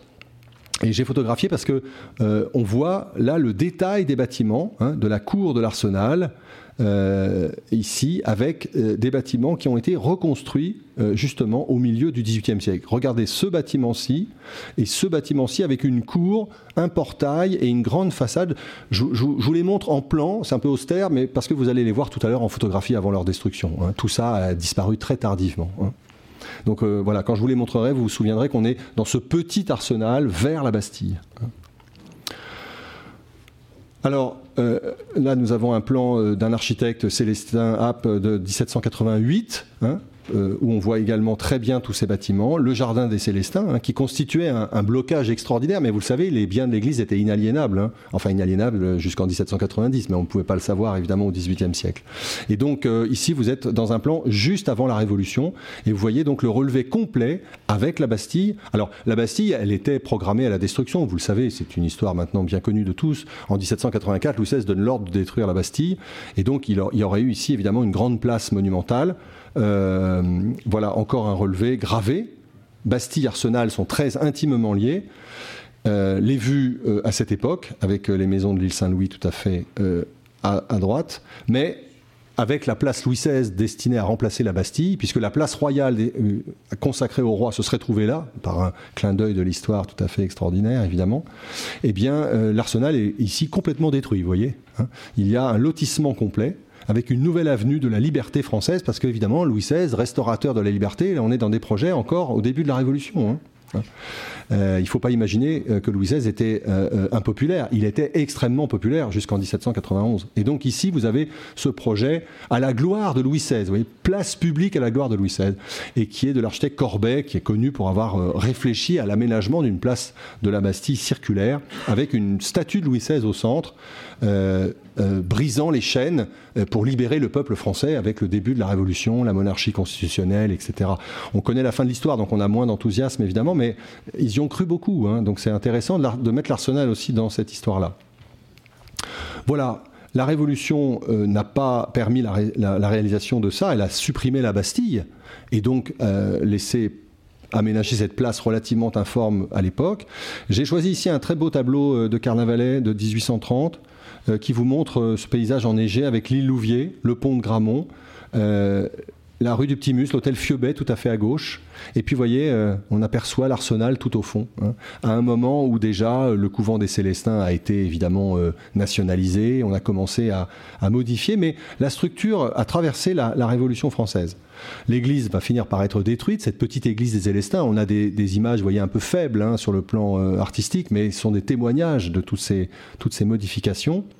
Et puis, euh, on commence à construire des, bâtiments euh, autour de, l'ancien arsenal, comme ces bâtiments euh, qui ont un, aspect plus néoclassique, dessinés par Ransonnette en 1848. Là, on est sur le, le boulevard Morland, parce qu'évidemment, 48, ça y est, c'est fait on n'a plus le Mail, qui est devenu ce boulevard Morland, qui porte le nom d'un colonel inconnu tué à Austerlitz, et on n'a plus l'île Louvier. Donc c'est fini. C'est la première grande modification, évidemment. Et au moment où on va commencer de lotir les deux côtés du boulevard, la vue sur la Seine, non seulement n'est plus possible sur le petit bras, mais avec la suppression de l'île Louvier, elle n'est même plus possible sur le grand bras, évidemment. Donc voilà ce boulevard Morland, une assez mauvaise photographie pardon, du, du 19e siècle, où on voit comment la ville haussmannienne remet tout au cordeau, hein, les trottoirs, l'alignement d'arbres, l'alignement de réverbères, quelques bancs, les grilles, et on a affaire à un monument isolé hein, qui, commence à se dessiner comme un monument typique du 19e siècle qui ne veut pas qu'un édifice public ait un point de contact avec un, édifice privé. Et c'est vrai que pour une bibliothèque, il y a aussi des raisons liées à la sécurité, notamment à l'incendie, qui sont très importantes. Alors de, cet euh, ensemble euh, déjà en partie mutilé, euh, déjà privé d'une partie de son de, son vaste manteau topographique, eh bien, euh, il faut quand même faire une bibliothèque publique hein, qui est ouverte depuis la fin du, XVIIIe siècle. Et donc les travaux sont confiés à Théodore Labrousse, le, frère d'Henri. Alors Henri, bien sûr, euh, à la Bibliothèque nationale, c'est un nom qu'on prononce religieusement, hein. même si vous le savez, euh, il est l'auteur d'un immense chef-d'œuvre qui est la salle de lecture aujourd'hui de l'Institut national d'histoire de l'art, mais aussi d'un massacre archéologique de tout ce qui n'était pas ce qu'il voulait conserver dans l'ancien hôtel de Nevers. Il en a détruit des belles choses, il faut le rappeler. Hein beaucoup, beaucoup de décors 17e et 18e, beaucoup plus qu'ici évidemment. Son frère a été plus modeste, mais avec un talent lui-même beaucoup plus modeste. Hein. Euh, Jean-Pierre Bablon parle drôlement sur cette façade d'une sorte d'écran de cheminée plaqué pour donner un air de monument à l'entrée de la bibliothèque. C'est pas très gentil, hein, mais c'est vrai qu'on a un peu de mal évidemment à considérer euh, cette architecture comme euh, une architecture marquante du paysage de la ville haussmannienne. On est là dans les années 1860, mais ça permet ce pavillon de tête remodifié à l'échelle euh, de la petite place, d'avoir un vestibule d'accueil, puis le grand escalier, qui se présente en apparence comme un escalier à l'impérial, avec une grande volée centrale, mais qui en fait se retourne seulement sur un côté et qui permet donc d'avoir sur la rue de Sully, vous voyez, une liaison entre les deux parties pour que l'escalier ne soit pas un point d'isolement dans la distribution de la bibliothèque. Ça, c'est un, classique. Et puis euh, les aménagements progressifs de toutes les salles, euh, dont celle dans laquelle nous nous trouvons aujourd'hui. C'est l'époque, je l'ai dit déjà tout à l'heure, où il a fallu procéder à la destruction du bâtiment qui conservait les décors, la Meilleray. Et donc, euh, dans un cadre euh, de pré-patrimonial, où déjà les monuments historiques s'inquiètent. Hein. On a déjà sauvé des décors à cette époque. Euh, le musée Carnavalet, vous savez, va être le premier à acheter des décors, et notamment euh, euh, l'hôtel de Villacerf, le fameux cabinet de Villacerf en 1867. Hein. Et donc ces décors, on commence à réfléchir parce qu'on les admire énormément. Là, il y a un moment Louis XIV qu'il faut vraiment saluer. Ce moment Louis XIV, c'est celui qu'on a retrouvé lorsqu'on a travaillé à l'hôtel de Lausanne, où les décors sont à la fois 17e et revisités au 19e très fortement. C'est bien sûr Vaux-le-Vicomte, où les décors ont été très fortement modifiés et restaurés à la fin du 19e siècle, dans le goût Louis XIV. Et tout ça, ce sont les enfants, évidemment, de la grande restauration versaillaise de Louis-Philippe. Hein. Donc euh, Louis-Philippe, le père du service des monuments historiques, et le père de cette confrontation du 19e, non pas seulement avec le Moyen-Âge et la Renaissance, mais aussi avec le 17e français, avec le grand siècle. Et donc on a ici euh, un grand siècle revisité avec des boiseries démontées et remontées, démolies remoli euh, avec donc les limites de l'exercice. C'est Ferdinand Leblanc, l'architecte, qui accompagne la brousse dans ce travail et c'est lui qui est l'auteur de ce document qui, je crois, est autour de nous dans mon souvenir. Voilà, donc vous le verrez en, beaucoup mieux que sur ma mauvaise photo. Euh, c'est l'époque aussi où les journaux se font l'écho de ce sauvetage qui est considéré comme exemplaire, même si nous, nous sommes critiques, évidemment, euh, dans le détail, avec, vous voyez, ces gravures qui paraissent dans la presse, avec ces, messieurs euh, à haute forme et, cette belle dame avec sa grande, robe qui visite, ou ce monsieur avec sa canne qui a l'air de regarder avec beaucoup d'attention les, plafonds du règne de Louis XIII. On a placé quelques mobiliers pour donner l'ambiance de ces salles, et ça devient un élément hein, constitutif de l'identité de l'Arsenal à ce moment-là. Hein. Peut-être beaucoup plus au fond que les décors qui ont survécu à l'intérieur de la BN rue de Richelieu. Hein. Et notamment, je pense aux, décors qui sont dans le, département des cartes et plans ou aux estampes, qui sont des pièces qui n'ont pas été mises en scène comme ça, mais qui sont utilisées soit comme salle de lecture, soit comme vestibule, par exemple. Hein. Voilà, on va aussi s'occuper à un moment de restaurer le salon de musique. Euh, vous voyez qu'il a euh, un beau mobilier, euh, il a l'extraordinaire régulateur que vous pourrez voir aussi tout à l'heure. Et puis, euh, au moment où le bâtiment est terminé, avec les travaux de la Brousse, on est vers 1867-68, euh, chute du Second Empire, euh, c'est la guerre civile. D'abord la guerre avec la Prusse qui est perdue, puis la guerre civile, et Paris connaît un épisode tragique pendant trois mois. la Commune, donc entre mai et mars, deux mois et demi entre mars et mai, qui se termine par la semaine sanglante, donc 21-28 mai 1871. C'est l'année terrible, euh, comme le dit Hugo.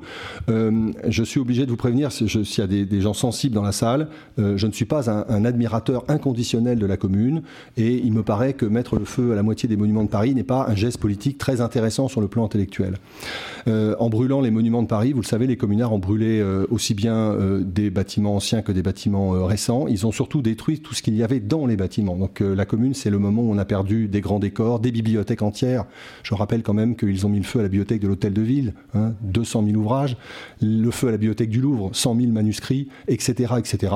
Mais ce qu'on sait moins, c'est qu'ils ont mis le feu à l'arsenal, non pas la bibliothèque qui a été préservée, ça, ça a été, je crois qu'il y a des témoignages, ils sont cités ici par euh, des lettres que, sélectionnées par Sophie et, Fabienne, mais en réalité, ils ont mis le feu à cet arsenal du côté de la Bastille, c'est-à-dire les bâtiments que je vous ai montrés.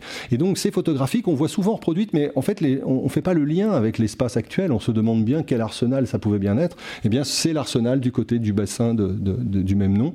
Et donc, vous voyez ici, alors c'était là, il y avait la capsulerie, il y avait là le, la salpêtrerie, il y avait des casernes, et tout ça, évidemment, est incendié comme bâtiment public de la société bourgeoise, euh, par euh, les communards qui avaient promis que Paris serait à eux ou Paris ne serait plus du tout. Hein. C'est ce qui est annoncé dès avant la commune par les communards lorsqu'ils sont euh, aux prises avec l'État impérial. Donc voilà des bâtiments 18e intégralement brûlés qui vont être sacrifiés immédiatement ensuite pour être lotis et devenir les quartiers vous connaissez, dans les arrières de l'arsenal. Euh, récemment, une historienne de la commune euh, a, proposé une nouvelle euh, et très audacieuse interprétation. les historiens favorables à la commune ont beaucoup de mal à accepter que la commune ait mis le feu parce que ça leur faisait plaisir de détruire les monuments de la bourgeoisie. Donc ils cherchent toujours des raisons. Alors pendant longtemps, on nous a expliqué que c'était les Versaillais qui avaient mis le feu pour mieux ensuite fusiller les communards.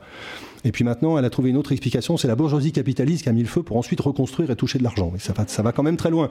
Je suis pas complètement sûr que ce soit crédible, mais enfin, bon, voilà, c'est une interprétation qui est à la mode en ce moment dans, un certain nombre de supports.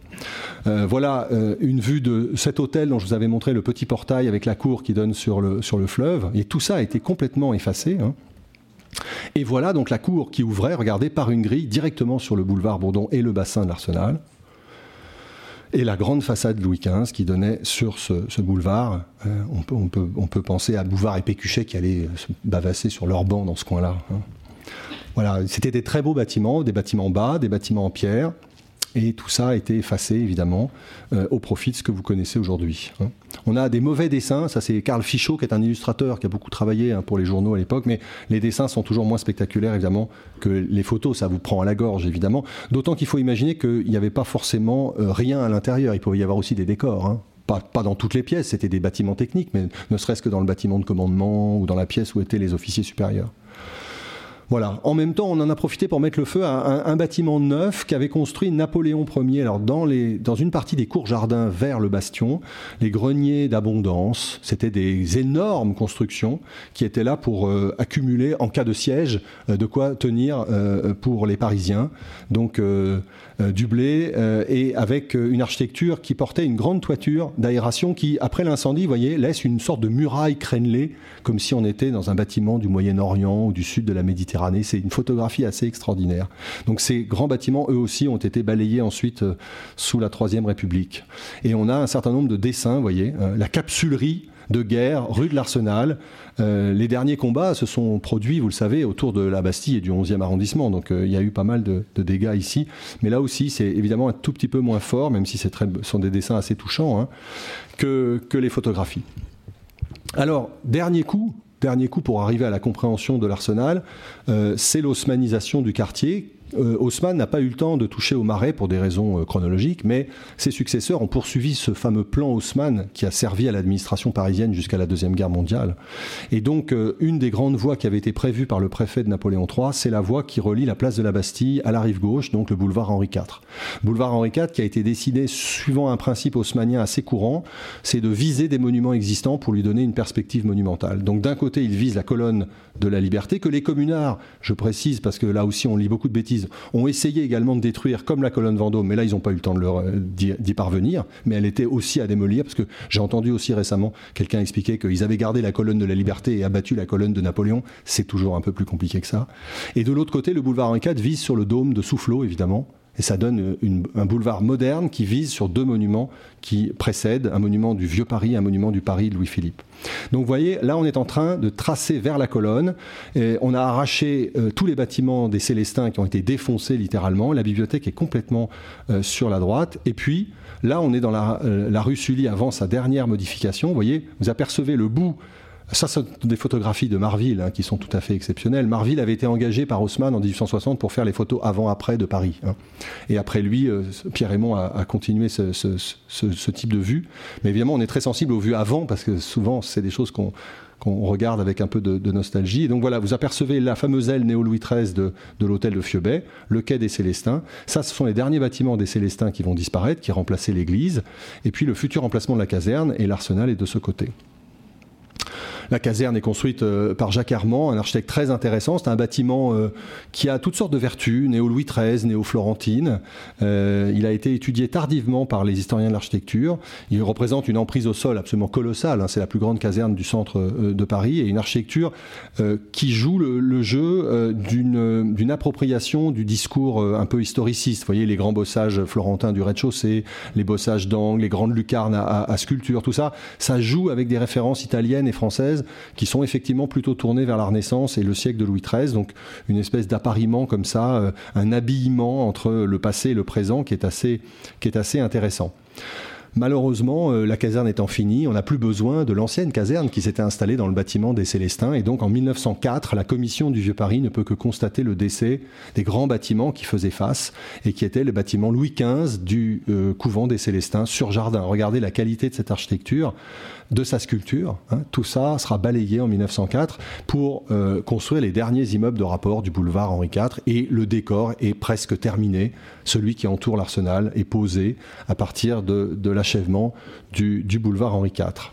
Voilà, c'est ce genre de vue qu'on voit. Ça, je crois que c'est un tableau qui est au Norton Simon Museum, le merveilleux musée de Pasadena, et qui vous montre donc ce, paysage avec euh, l'estacade ici qui existait encore, hein, au bout de l'île Saint-Louis, qui a récupéré maintenant une pointe arborée avec le square Barry. Vous apercevez le dôme au milieu de l'église Saint-Paul-Saint-Louis, et puis les immeubles du quai Henri IV qui séparent maintenant la Seine de l'Arsenal. Alors, j'ai commencé par lui, je pourrais presque finir par lui. Arrive le grand bâtiment de la Prade, espèce de grande machine administrative que le régime de la Troisième République avait rêvé de faire, mais directement derrière l'hôtel de ville. Hein, c'est toute la querelle de la sauvegarde du Marais.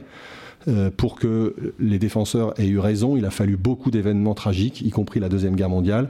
Et finalement, cette cité administrative qui aurait dû être derrière l'église Saint-Gervais, en détruisant l'hôtel de Beauvais, l'hôtel de Chalon-Luxembourg euh, euh, et tout ce que vous connaissez, elle est reportée au-delà dans cette île où la ville de Paris avait gardé des terrains, hein, puisqu'il y a eu longtemps, notamment on voit ici euh, l'ancienne caserne hein, qui a été surélevée ici.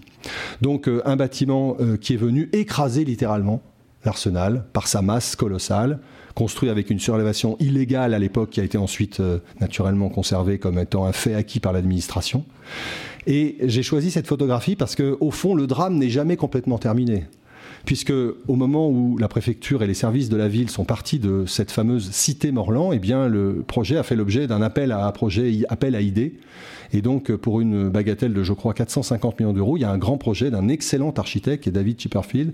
Mais malheureusement, là, on a abouti à une chose qui est très paradoxale dans une ville qui déjà étouffe complètement, c'est qu'on en a rajouté dans un bâtiment déjà extrêmement dense. Donc, non seulement on a gardé toutes les surélévations, mais on a construit sur la cour qui va vers la Seine, et plus encore, et c'est pour ça que je termine par cette photographie, on a construit un bâtiment sur la rue, euh, sur le boulevard euh, Morland, qui masque, et regardez l'ombre qui est projetée maintenant sur la belle façade de Beaufranc, qui a pourtant été restaurée depuis, hein, et qui est dans sa blondeur euh, de la pierre de Saint-Leu.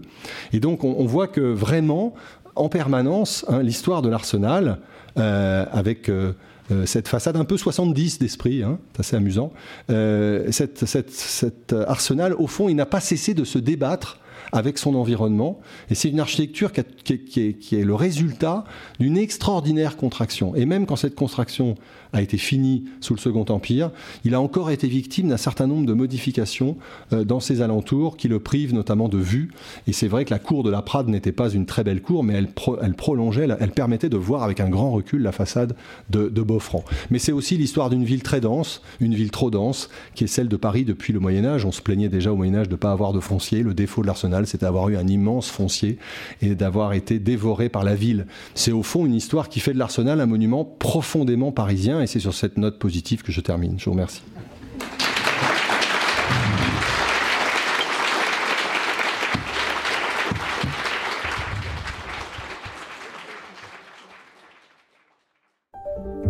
Vous venez d'écouter un podcast de la Bibliothèque nationale de France. Retrouvez les conférences, rencontres et créations de la BNF sur toutes les plateformes de podcast ainsi que sur le site bnf.fr.